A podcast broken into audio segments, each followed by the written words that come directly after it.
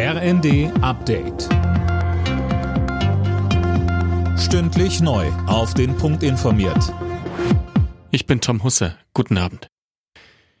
In der Debatte um die Energieversorgung hat sich das Bundesamt für die Sicherheit der nuklearen Entsorgung gegen eine Verlängerung der AKW-Laufzeiten ausgesprochen. Es gehe nicht nur um die Sicherheit der Atomkraftwerke, sondern auch um die Entsorgung des Atommülls, so Behördenchef König in der FAZ.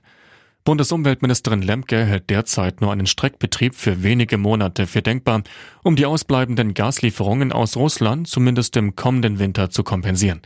Die CSU fordert fünf Jahre mehr Laufzeit.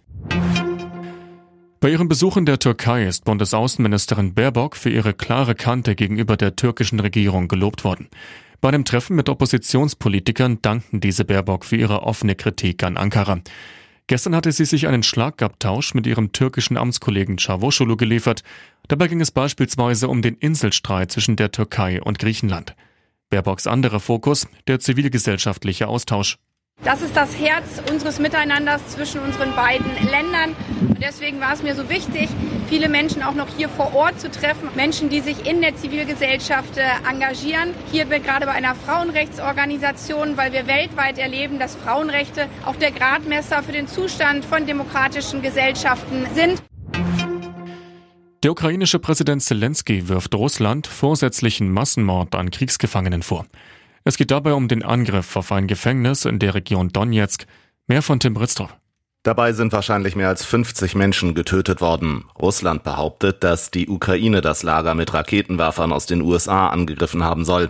Zelensky bestreitet das und spricht von einem neuen Kriegsverbrechen, für das es Vergeltung geben werde. Der Angriff sei eine weitere Bestätigung dafür, dass Russland ein Terrorstaat sei, sagte er in einer Videoansprache.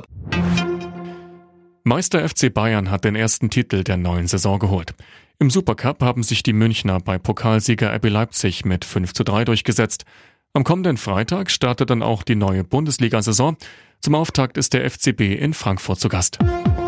Alle Nachrichten auf rnd.de